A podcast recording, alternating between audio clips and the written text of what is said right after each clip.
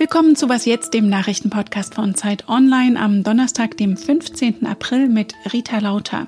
Wir fragen heute, was es mit der Aussetzung des Johnson Johnson Impfstoffs auf sich hat und wem die Corona-Hilfen der Bundesregierung eigentlich nützen. Aber erstmal gibt's Nachrichten. Ich bin Christina Felschen. Guten Morgen. Die Bundeswehr könnte schon bis Mitte August aus Afghanistan abgezogen werden. Das hat Verteidigungsministerin Annegret Kramp-Karrenbauer in einer Konferenz mit Bundestagsabgeordneten angekündigt, wie Teilnehmer berichteten. Joe Biden hatte kurz zuvor versprochen, die US-Truppen bis zum 11. September abzuziehen. Die NATO will sich diesem Zeitplan anschließen.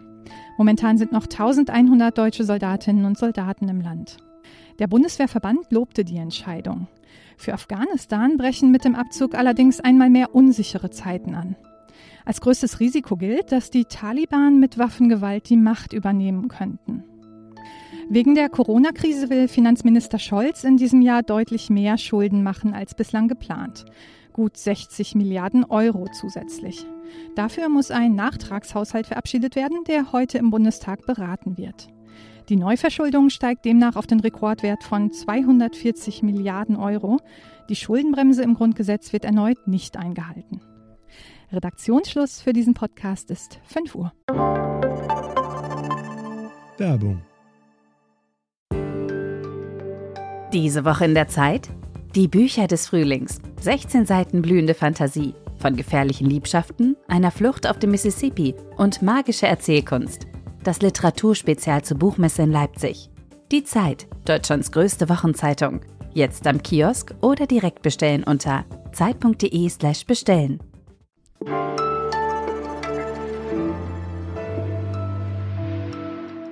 Vor wenigen Tagen erst hatten wir hier berichtet, dass nun endlich auch der Covid-Impfstoff von Johnson Johnson eine Zulassung in der EU hat, der leichter zu lagern ist und von dem man nur eine Dosis braucht. Doch nach dem ganzen Hin und Her um den AstraZeneca-Impfstoff ist jetzt auch der Marktstart von Johnson Johnson erstmal angehalten.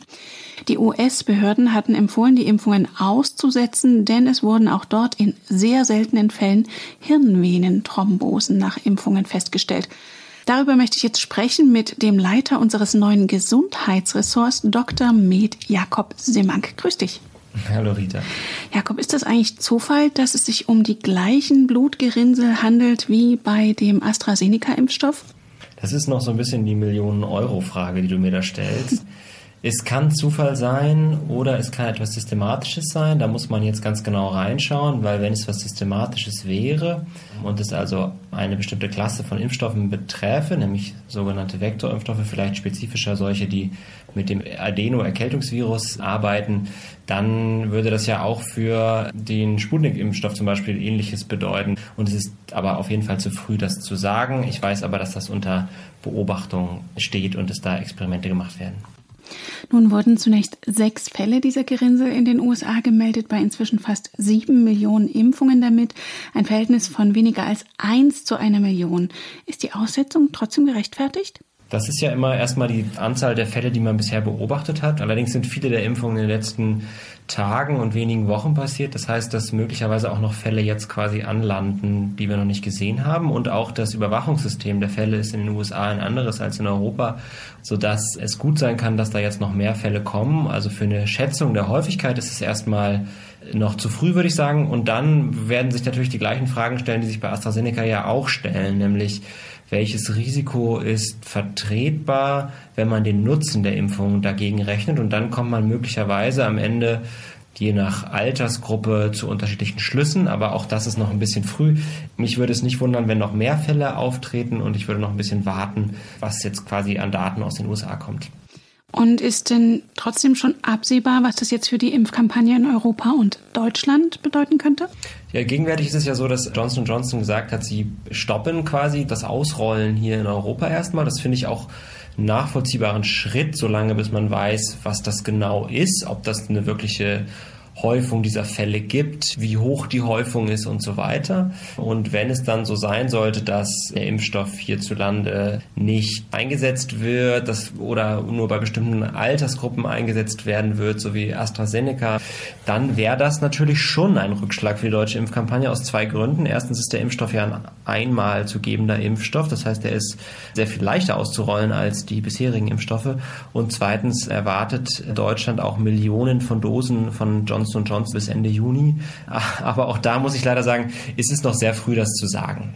Okay, du hast jetzt trotzdem diese Altersgruppen schon mehrfach angesprochen. Es könnte also sein, dass auch Johnson Johnson wieder nur für eine bestimmte Altersgruppe zugelassen wird. Genau, das ist auch noch spekulativ, kann aber gut sein, dass es so kommt. Da muss man sich ja immer vergegenwärtigen, dass das Risiko einer Covid-Erkrankung in verschiedenen Altersgruppen sehr unterschiedlich hoch ist und im höheren Alter sehr viel höher ist. Das heißt, wenn es ein sehr, sehr geringes Risiko einer Impfung gibt, dann überwiegt quasi der Nutzen trotzdem in hohen Altersgruppen, weil einfach das Risiko einer Covid-Erkrankung, eines schweren Verlaufes oder Todesfall um ein Vielfaches höher ist als bei der Impfung. Danke dir, Jakob. Gerne.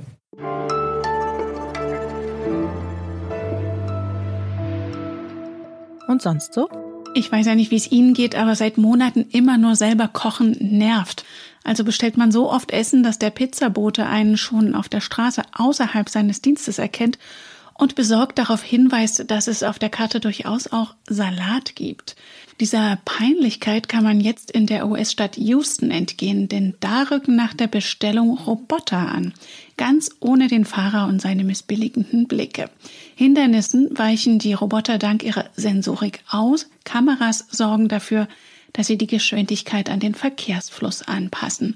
Und um einem auch noch das letzte schlechte Gewissen zu nehmen, kann der Roboter noch nicht selber Treppen steigen. Auf den letzten Metern muss man sich seine Quattro Stagioni also doch ein bisschen erarbeiten.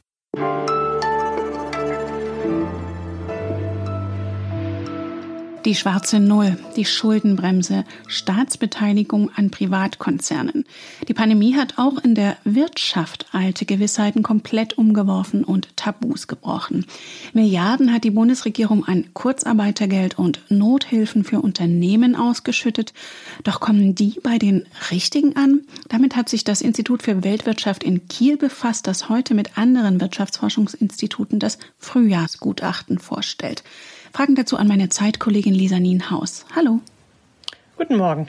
Lisa, du hast mit zahlreichen Experten und Unternehmerinnen gesprochen. Was ist denn dein Eindruck? Werden die richtigen Unternehmen gerettet? Teilweise ist die Antwort. Also zum Teil gelangt das Geld natürlich an die richtigen Stellen, aber zum Teil leider auch an die falschen.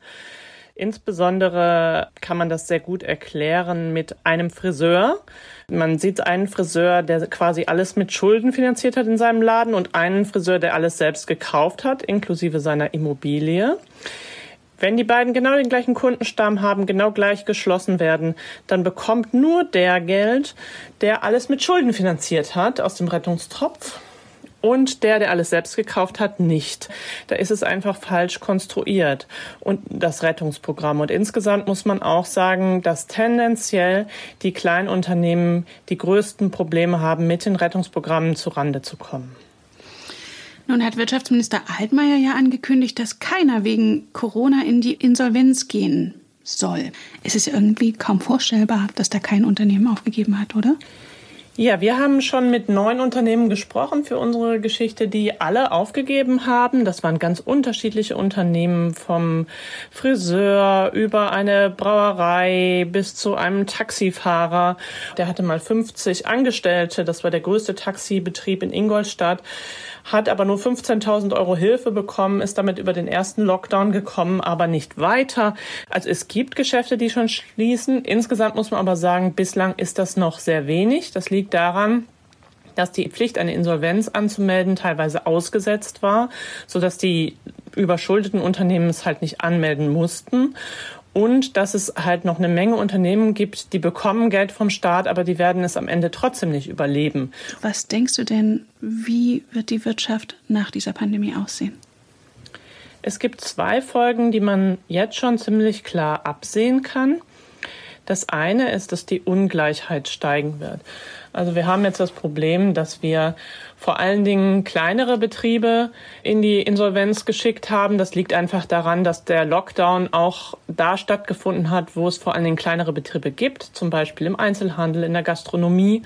Die haben dazu auch noch Angestellte, die nicht besonders gut verdienen, die ja dann auch quasi erstmal arbeitslos werden.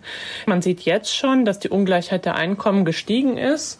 Allerdings wird es im Moment noch weitestgehend durch die Rettungsprogramme kompensiert.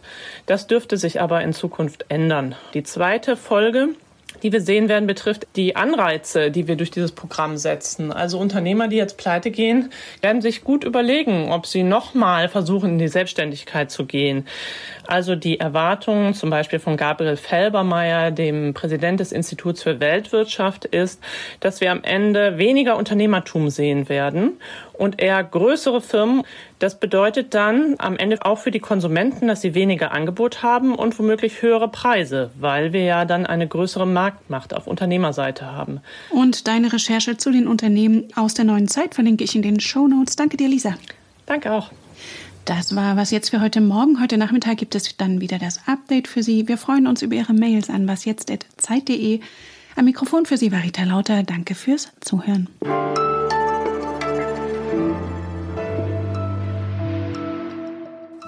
Sind dir denn auch Unternehmen begegnet, die das Beste aus der Situation gemacht haben? Ja, allerdings zum Beispiel ein Gourmet-Restaurant, das dann angefangen hat, seine Mahlzeiten online anzubieten und damit doppelt so guten Umsatz gemacht hat wie im Vorjahr.